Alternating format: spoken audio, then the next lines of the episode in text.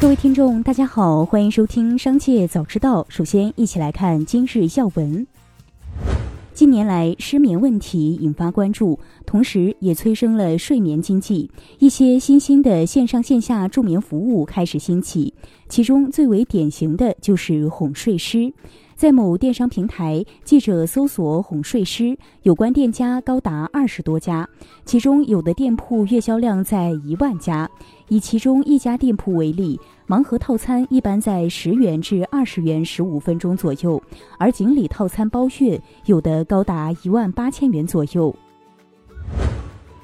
继续关注企业动态。近日，中国证监会核准阳光保险集团股份有限公司在香港联交所主板上市的申请，核准其发行不超过三十九亿六千八百零二万五千五百股境外上市外资股，每股面值人民币一元，全部为普通股。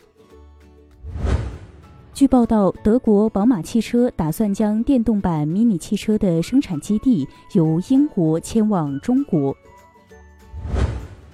圆通速递公告，二零二二年第三季度，圆通速递实现营收一百三十七点五八亿元，同比增长百分之二十四点五五，规模净利润九点九八亿元，同比增长百分之二百二十三点四四。美国婴儿奶粉制造商雅培公司表示，将对其部分婴儿奶粉进行自愿召回，原因是存在变质风险。雅培公司称。此次召回的产品为部分批次的婴儿和儿童即食液体产品，其中不到百分之一的产品瓶盖可能没有完全密封，导致产品有变质风险。公司称，全美配方奶粉的整体供应预计不会受到此次召回的影响。接下来将目光转移到产业纵深领域。近日，由重庆申报开发的火锅料理师作为中式烹调师职业下的新工种，随《中华人民共和国职业分类大典（二零二二年版）面向社会发布。此举填补了火锅行业没有专属职业工种的空白。火锅料理师是指从事火锅锅底、酱料、蘸料的制作、菜肴预制、菜品切配，并具备一定餐饮经营管理能力的人员。中信建投研报认为，中国细胞培养基市场存在广阔的发展空间，市场规模已从2017年的6.1亿元发展至2021年的26.3亿元。其中，无血清培养基市场规模增长较快。随着下游生物制药领域蓬勃发展。国产培养及市场未来将有巨大的提升空间，培养基与 CDMO 紧密联系，业务具有多方面的协同效应。据中国汽车流通协会数据显示，二手车市场自今年四月以来，交易规模始终处于回升趋势，市场回暖迹象明显。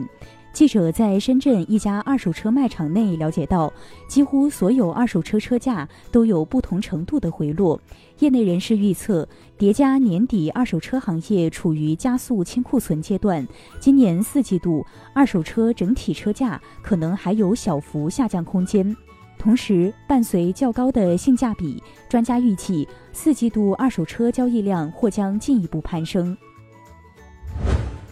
根据交易所规定。符合强制性披露条件的上市公司前三季度业绩预告需在十月十五日之前披露完毕。截至十月十四日二十点三十分，A 股共有二百九十四家上市公司对外披露前三季度业绩预告，二百六十四家预喜，占比达百分之八十九点八。从行业来看，以锂矿为代表的新能源企业前三季度业绩表现亮眼，基础化工行业业绩预喜公司也较多。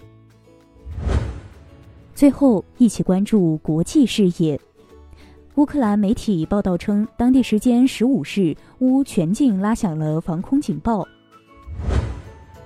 近日，在美国新墨西哥州的一个小镇拍卖会上，一条1880年代的李维斯牛仔裤以8.74万美元（约合人民币62.69万元）售出。这条牛仔裤在废弃矿井中发现，购买者表示，这条牛仔裤极为罕见，尤其是在这种破旧的状况和尺寸下，它几乎现在都可以直接穿上身。